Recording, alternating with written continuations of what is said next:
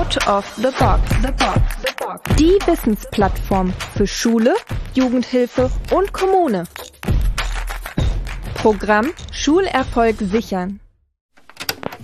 Hallo, hier ist der Anrufbeantworter von Helmut Hochschild. Langjähriger Lehrer, Schulleiter, Netzwerker, Schulentwickler, Unterrichtsberater, kurz langjähriger Schulpraktiker und jetzt Gastgeber von Nachrichten nach dem Piep dem Bildungspodcast für Schule, Jugendhilfe und Kommune, den ihr gerade hört.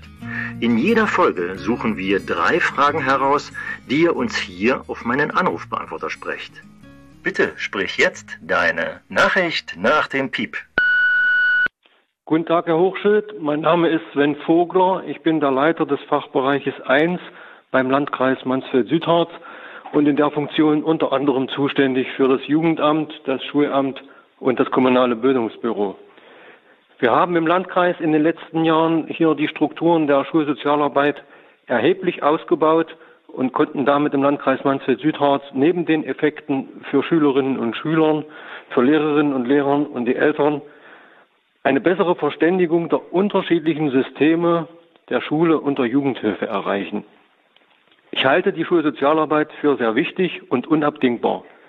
Darum stellt sich für mich die Frage, welche Unterstützung wünscht sich die Schulsozialarbeit von Verwaltung und Politik? Wo sieht sie noch Handlungsbedarf auf strategischer Ebene? Und welche Rahmenbedingungen sollten noch geschaffen werden? Herzlichen Dank. Hallo, lieber Sven Vogler. Aber auch, äh, das ist ja die zweite Folge. Hallo, liebe Hörerinnen und Hörer. Denn als Sie die Frage gestellt haben, haben Sie bestimmt auch darüber nachgedacht, dass nicht nur wir beide hier ins Gespräch kommen, Sven Vogler, Sie und ich.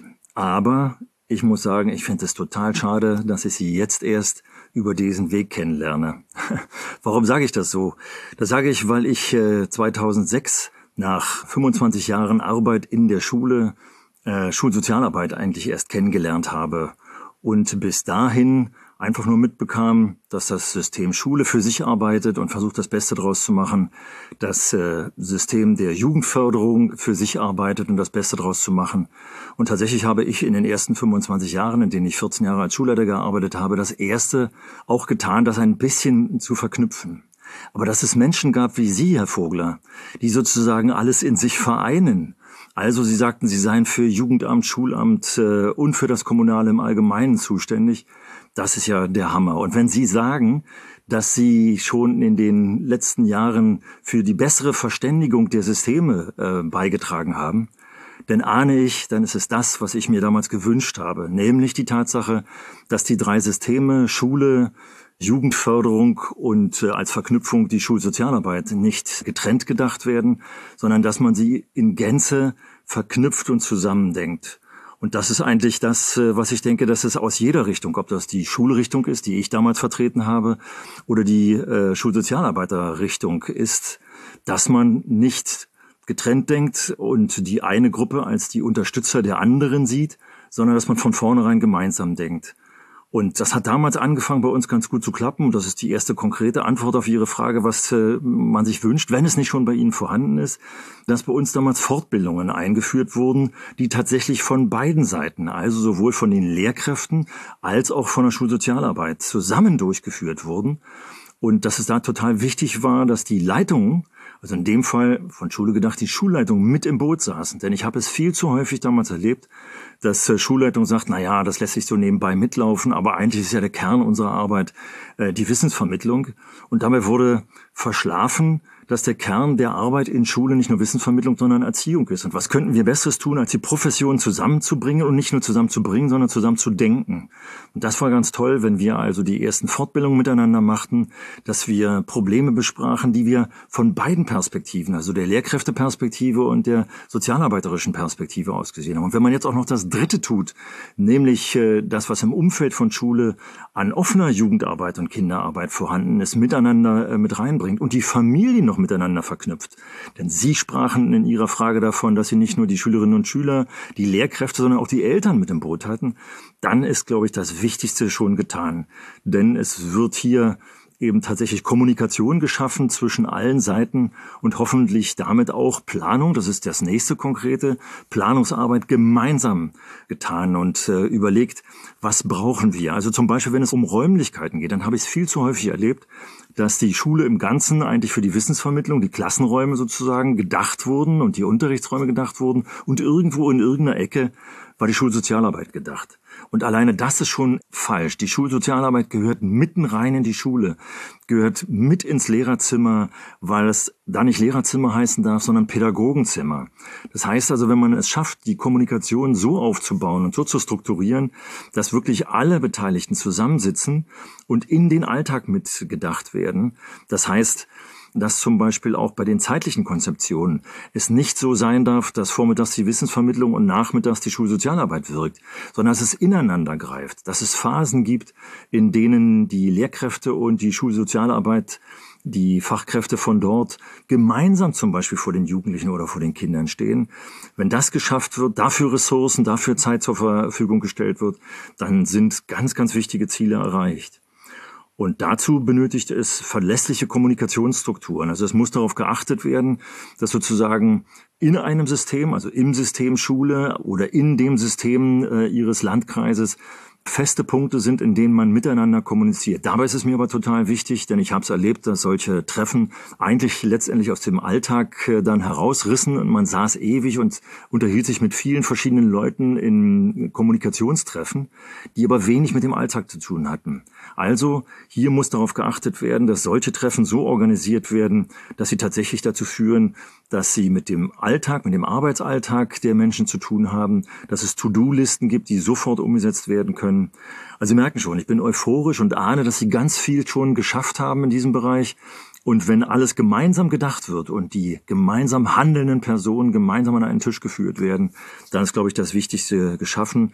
Wenn dazu dann eben die zeitlichen Strukturen, die räumlichen Strukturen dem Alltag angepasst werden und dazu ist es, glaube ich, auch gar nicht so wichtig und so gut, dass sozusagen alles gleich haben, sondern dass man viel stärker denkt, dass die einzelnen Systeme sehr individuell sind äh, und dafür auch individuelle Lösungen brauchen und äh, Sie, Herr Vogler, dann das Ohr an den individuellen Bedürfnissen haben, äh, dann ist es genau das, was sozusagen, glaube ich, auch die Schulsozialarbeit, aber nicht nur die, sondern auch die Lehrkräfte, die Schule sich wünscht. Also ich äh, fände es fast toll, wenn ich noch im Dienst wäre, äh, dann müssten wir uns austauschen, weil ich ahne, dass alleine Ihre Position schon ein Garant dafür ist, dass alles viel besser funktioniert, als wenn es äh, einzeln gedacht wird. Also von daher vielen Dank für Ihre Frage und ich hoffe damit auch Anregungen in viele andere Landkreise gegeben zu haben und vielleicht auch, dass einige sich mit Ihnen in Kontakt äh, setzen, weil Sie scheinen da schon eine Menge Tolles gemacht zu haben. Von daher wünsche ich ganz viel Erfolg weiterhin und bleiben Sie mit Ihren Ohren an den handelnden Personen in Ihrem Umfeld und leisten Sie weiter das, was Sie hier in der Frage schon angekündigt haben. Vielen, vielen Dank. Ja, hallo, mein Name ist Uli Kallenberger und ich bin Schulsozialarbeiter in Halberstadt. Meine Frage ist folgende. Wie wichtig ist die offene Kinder- und Jugendarbeit, also zum Beispiel Jugendclubs, Sportangebote, Erlebnispädagogik, als Teil der Persönlichkeitsbildung? Und vor allem, wie schaffen wir es, eine solide Finanzierung dieser durchzusetzen? Danke, tschüss. Hallo, Uli Kallenberger. Ich gehe mal davon aus, äh, dass Sie die Antwort vor Ihrer Frage auf dem Anrufbeantworter gehört haben. Die Antwort, die ich äh, Sven Vogler gegeben habe. Ich glaube, ein Teil Ihrer Frage könnte er bestens beantworten.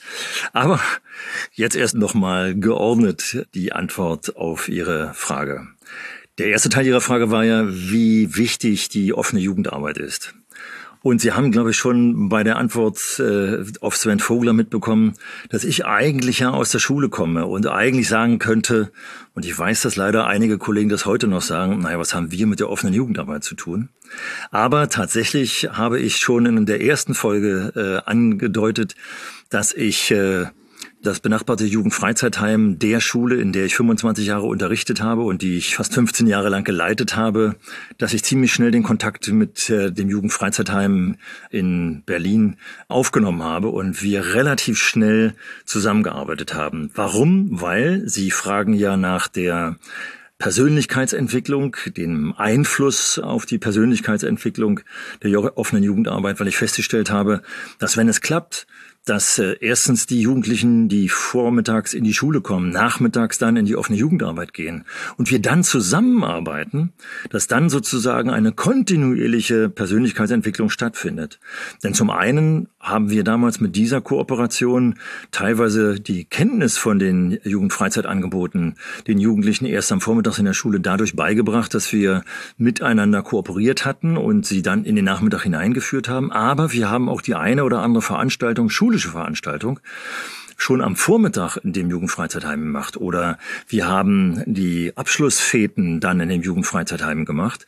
Und das waren die Bereiche, bei denen plötzlich die Jugendlichen, die eigentlich gar nicht wussten, wie es da drin aussieht, jetzt plötzlich das genutzt haben. Und mein Eindruck, dass nicht nur die Jugendlichen dann dort vor Ort waren, sondern dass wir Pädagoginnen und Pädagogen aus dem Schulbereich und aus der offenen Jugendarbeit ins Gespräch kamen äh, und tatsächlich Aktivitäten miteinander verknüpft haben, hat tatsächlich eine Kontinuität in die Persönlichkeitsentwicklung gebracht, bis hin dazu, dass wir tatsächlich, ja, der eine oder andere Datenschützer wird jetzt sagen, na, ob das das Richtige war, aber uns über tatsächliche einzelne Problemfälle unterhalten haben. Und das Schöne war, dass wir so ein Vertrauensverhältnis aufgebaut haben, dass wir uns über die Problemfälle unterhalten haben, nicht um uns zu entlasten, sondern um diesen Jugendlichen tatsächlich gemeinsam Hilfe anzubieten. Und das Schöne war, dass wir tatsächlich festgestellt haben, dass die Jugendlichen das dann dann sehr gerne auch angenommen haben, wenn wir zusammengearbeitet haben, die auch am, in dem Freizeitbereich oder im schulischen Bereich mit ihnen vertrauensvoll zusammengearbeitet haben. Aber es geht ja noch viel weiter, weil der dritte Bereich, der für die Persönlichkeitsentwicklung vielleicht sogar der wichtigste Bereich ist, ist ja die Familie. Und auch ich habe es tatsächlich erlebt, dass ich mit meiner Familie, mit meinen Kindern in dem Jugendfreizeitheim, mit dem ich vormittags oder auch in den anderen Bereichen äh, zusammengearbeitet habe, sonntags zum Familiencafé gegangen bin. Und meine Kinder, als sie noch kleiner waren, dann plötzlich festgestellt haben, was dort für tolle Angebote am Nachmittag äh, für die Kinder stattfanden. Und wir haben andere unsere Eltern kennengelernt. Wir haben die Sozialarbeiter dort in der Einrichtung kennengelernt. Und schwuppdiwupp äh, ist das, was ich gerade mit Sven Vogler sozusagen besprochen hatte, dass hier gemeinsam gedacht wurde, also die drei Systeme Schule, offene Jugendarbeit und Schulsozialarbeit, dass die plötzlich miteinander und die Familie natürlich auch, dass die plötzlich miteinander ins Gespräch kamen. Und wenn die Jugendlichen oder auch die Kinder dann merkten, dass da Erwachsene miteinander reden, vertrauensvoll miteinander reden, dann war es für sie das Signal, dass sie sich auch vertrauensvoll mit den Erwachsenen zusammen äh, unterhalten konnten und sich sozusagen von ihnen in der Persönlichkeitsbildung, das haben die nicht so wörtlich gedacht, aber auch beeinflussen lassen äh, konnten. Und das war wichtig. Also insofern war die Verknüpfung von Unterricht und Freizeit, das Kennenlernen der Räumlichkeit, Möglichkeiten. Wir haben Tanzkurse damals äh, organisiert, die bei uns als AG geführt wurden und in dem Jugendfreizeitheim als offenes Angebot geführt wurden. Wir haben Ressourcen gemeinsam genutzt, also auch die Jugendfreizeit äh, Gestaltung fand teilweise in der Küche unserer Schule statt. Äh, in unserer Schule gab es Arbeitslehre, in dem auch in dem Bereich auch gekocht wurde. Also wir haben die Ressourcen dann effektiv genutzt. Da kommt schon langsam der Bogen zur Finanzierung. Wir haben viel berufsorientierendes gemeinsam gemacht und Tatsächlich haben Schule und die offene Jugendarbeit dann in den Kiez hineingewirkt. Wir haben mit der DLRG gemeinsame Dinge sowohl im Unterricht als auch in der Jugendfreizeit gemacht. Wir haben den Kontakt zur Freiwilligen Feuerwehr, zum technischen Hilfswerk äh, gemeinsam hergestellt. Und damit sind sozusagen Verbindungen geknüpft worden, die letztendlich hocheffizient im Einsatz der Ressourcen waren, wenn man hier mal so ökonomisch denken sollte. Und zum Schluss kommt noch für mich etwas ganz Wichtiges hinzu. Dadurch hat das Ganze in den Kiez hineingewirkt, auch in die Kommunalpolitik hineingewirkt. Und das bedeutete, dass wenn das so angenommen wurde äh, von der Öffentlichkeit in einem Kiez, dann wurden die Kommunalpolitiker sozusagen auch dazu gebracht, hier auf keinen Fall zu kürzen, sondern tatsächlich noch hineinzustecken. Vor allem, wenn sie sahen, dass hier effiziente Ressourcennutzung betrieben wurde, dann war das wieder ein Punkt. Und meine große Hoffnung, es ist ja gerade bei dem, äh, in der Tatsache, dass wir ja hoffentlich am Ende einer Pandemie sind, ist gerade ein großes Paket ausgeschüttet worden, ein Aufholpaket mit Geldern aus dem Bildungsministerium und aus dem Familienministerium. Und hier ist meine Hoffnung, dass diese zwei Milliarden, die hier zur Verfügung gestellt werden, auch ein Denken in den kommunalen Bereichen erzeugen, wo man sagt, wir denken nicht nur nur an Schule mit der einen Milliarde und mit der anderen Milliarde nur an die offene Jugendarbeit, an die Arbeit mit den Familien, sondern dass wir hier verknüpft denken und dass diese Gelder dann tatsächlich effizient eingesetzt genutzt werden. Und vielleicht noch ein Schlusswort zur Finanzierung. Damals schon, als das Denken bei mir noch nicht so groß war in unserem Kiez so groß war, haben wir trotzdem Kofinanzierung geschafft. Das heißt also, ich konnte aus dem Schultopf etwas mit einbringen und äh, der äh, Sozialarbeiter aus der offenen Jugendarbeit hat aus seinem Topf etwas mit eingebracht und wir haben dann ein gemeinsames Projekt finanziert. Also das Stichwort wäre hier Kofinanzierung. Ich hoffe, Uli Kallenberger, dass ich in der Kürze einige Anregungen gegeben habe und vor allem mitgeteilt habe, dass die Wertschätzung für die offene Jugendarbeit, wenn sie in der Schule noch nicht vorhanden ist, erzeugt werden muss, weil da so viel Potenzial für die, wie Sie fragen, Persönlichkeitsentwicklung der Kinder und Jugendlichen drinsteckt, dass es wirklich dumm wäre und uneffektiv wäre, wenn wir sie nicht nutzen. Also ran an die Arbeit, Kontakte geknüpft, kommuniziert in alle Richtungen und viel, viel Erfolg dabei und vielleicht den Kontakt zu Sven Vogler aufmachen, dem vorher Fragenden und schauen, wie man das am besten auch organisiert. Also viel Erfolg dabei und tausend Dank für die tolle Frage. Ich bin Marie-Elisabeth Wölbier, Sonderschullehrerin und aktuell tätig als pädagogische Referentin der Johannes Schulstiftung in Magdeburg. Mich interessiert als erstes eine Frage zum Thema Feedback. Das Thema Feedback ist im schulischen Alltag angekommen, jedoch aus meiner Sicht nicht ausbalanciert. Schülerinnen und Schüler sind Experten für ihren eigenen Unterricht. Niemand sonst sieht und erlebt so viele verschiedene Lehrkräfte und lernt so viele verschiedene Methoden und Wege kennen, Wissen zu vermitteln und Wissen zu erwerben, egal ob digital oder in Präsenz in der Schule. Doch warum hören wir diesen Expertinnen und Experten noch so selten zu? Wie kann es gelingen, dieses Potenzial des Schülerfeedbacks zu bergen und zu einer Lernkultur zu finden, die miteinander und voneinander lernen zwischen Schülerinnen und Schülern und Lehrerinnen und Lehrern fokussiert. Hallo, Marie Elisabeth Wölbier. Tja, ich weiß gar nicht, wie ich anfangen soll, weil eigentlich finde ich das, was du in deiner Frage sagst, wahnsinnig toll. Kein Wunder, du bist Sonderschullehrerin. Das sage ich deswegen, weil ich äh, zehn Jahre meines Schullebens mit einer Sonderschullehrerin doppelt gesteckt war und das war für mich die beste Fortbildung aller Zeiten. Äh, das nur mal nebenbei. Aber warum bin ich zwiespältig? Insofern, als dass du in deine Frage, wie gesagt, so viel Positives zum Thema Feedback reinpackst. Aber du sagst eben auch, das Thema sei angekommen in der Schule. Aber ich glaube, wir sind uns beide eben einig, es ist nicht so angekommen, wie es angekommen sein sollte. Von daher will ich zwei Aspekte beleuchten mit meiner Antwort. Zum einen vielleicht direkt versuchen zu antworten, wie wir tatsächlich das drehen können, dass wir es zu einer Feedback-Kultur in den Schulen bekommen und dann vielleicht die einen oder anderen Beispiele hier zu benennen, die ich dir eigentlich bestimmt gar nicht erzählen muss, die aber vielleicht den Hörer oder die Hörerin dazu führt, dass nochmal klar wird, dass Feedback eigentlich eine ganz tolle Sache ist. Ja, wie können wir es schaffen, dass das Feedback tatsächlich stärker in die Schulen einzieht? Ich glaube, ein Punkt ist immer das Vorleben. Das heißt, wenn wir Erwachsenen es schaffen würden, erstmal untereinander, das heißt also die äh, erwachsenen agierenden Pädagoginnen und Pädagogen in der Schule miteinander eine vernünftige Feedback-Kultur zu schaffen, also Kritikfähigkeit zu zeigen, offen über Schwierigkeiten und Stärken zu sprechen und daraus miteinander zu lernen, ich glaube, dann hätten wir schon den ersten großen Schritt gemacht, weil wir dann es vorleben würden und es nochmal am eigenen Leibe erleben würden, wie wichtig es ist, wenn man äh, Feedback bekommt. Und ich hatte eben deswegen das mit der Doppelsteckung auch erzählt mit der Sonderschullehrerin, weil wir haben uns praktisch nach jeder Stunde ein Feedback gegeben und ich, wie gesagt, ich habe so viel dabei gelernt. Das wäre der erste Schritt, dass wir Erwachsene es schon mal lernen und miteinander umgehen. Denn ich glaube, wir können es viel zu oft hinter dem Rücken der anderen, äh, andere Menschen zu kritisieren aber direkt äh, damit umzugehen, das haben wir noch viel zu selten gelernt.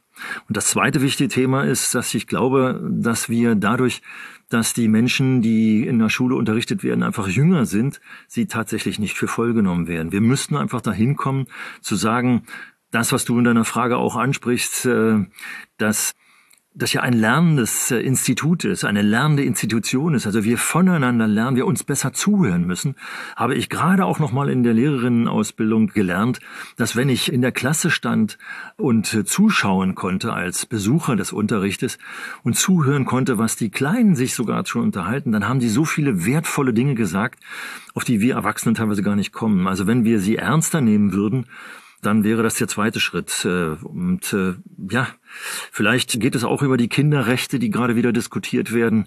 Wenn wir einfach auch über diese Diskussion mitkriegen, wir haben da ein Potenzial von jungen Menschen, von denen wir alten Menschen, sag ich jetzt mal, ich alter Knacker, ganz viel lernen kann dann hätten wir das zweite geschafft. Also Vorleben zum einen und Ernst nehmen zum anderen. Ich glaube, das sind tatsächlich die beiden kulturellen Dinge, die wir brauchen, um das Rad äh, in der Schule zu drehen. Und jetzt nochmal zu den Beispielen. Nochmal ganz klar, spätestens seit der Metastudie von John Hattie, äh, Visible Learning ist da der Titel. Ich habe eine tolle Zusammenfassung gefunden, äh, die dann in den Shownotes abrufbar sind. Da ist ganz klar, dass Einflussgrößen zum Lernen, eine der wichtigsten Einflussgrößen ist die Selbsteinschätzung des Lernens, das Feedback zum Lernen. Das ist also in großen Studien schon seit 2009, da kam die erste Studie raus, ist das wohl bekannt und da ist Hattie einer, der groß angesehen ist. Ich will mal ganz kurz Eigenwerbung machen. Äh, Schule kann mehr, das Podcast-Portal Folge 53 heißt Feedback ist ein Geschenk. Da gibt es viele Beispiele, wie man ein tolles Feedback schafft. Und in den Show Notes ein dritter Link äh, vom Institut für Schulqualität Berlin-Brandenburg.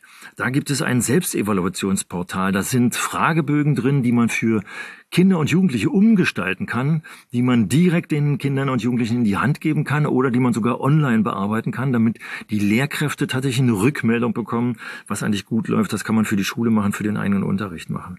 Und ich habe es erlebt. Ich bin selbst, komme ja selbst aus der äh, Lehrkräfteausbildung. Hier die letzten elf, zwölf Jahre habe ich dort mein Berufsleben verbracht. Wir haben darüber gesprochen und es war eigentlich klar, dass am Ende jeder Stunde zumindest eine Daumenprobe kommen sollte. Also Daumen hoch, weil die Stunde ist gut gelaufen. Vielleicht noch mit dem Satz gepaart, ein Satz, was habe ich heute in der Stunde gelernt?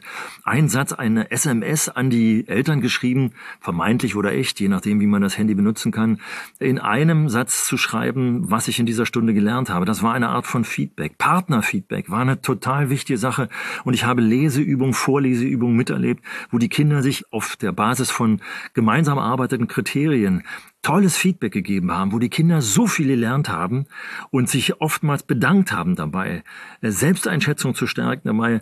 Du merkst, ich bin total euphorisch bei dem Thema Feedback und hoffe, auch die anderen Hörerinnen und Hörer mitgenommen zu haben und nochmal klargemacht zu haben, Mensch, äh, das brauchen wir in der Schule und es würde so viel an Selbstwirksamkeit, an Selbsteinschätzung, an tollen Kompetenzen würden dabei gefördert werden, dass ich äh, genau deiner Meinung bin, die du in der Frage äh, dort mit, mit eingenommen hast. Feedback gehört stärker in die Schule und wir müssen das Potenzial, was die Kinder uns da bieten, müssen wir nutzen. Ja, also ein Plädoyer, das du mit deiner Frage angezettelt hast. Von daher vielen, vielen Dank für diese Frage. Feedback in die Schulen, aber praktizieren wie Erwachsenen es eben auch. Okay, vielen Dank für deine Frage. So, das war also die zweite Folge von Nachrichten nach dem Piep. Drei tolle Fragen, drei Antworten, die mich teilweise emotional in meine 40-jährige Erfahrung geführt haben. Äh, ich hoffe, dass ihr einiges davon mitnehmen konntet und auch wieder vielleicht animiert seid, äh, auf den Anrufbeantworter unter der Nummer 0176 12576785 zu sprechen oder in die Shownotes zu schauen. Von dort auch äh, aus wird auch der Weg auf die DKJS-Plattform Schulerfolg sichern geführt, wo es ja viele, viele tolle Materialien auch dazu gibt. Und wir uns vielleicht dann beim nächsten Mal, bei der dritten Folge dann wiederhören. Bis dahin verbleibe ich Helmut Hochschild.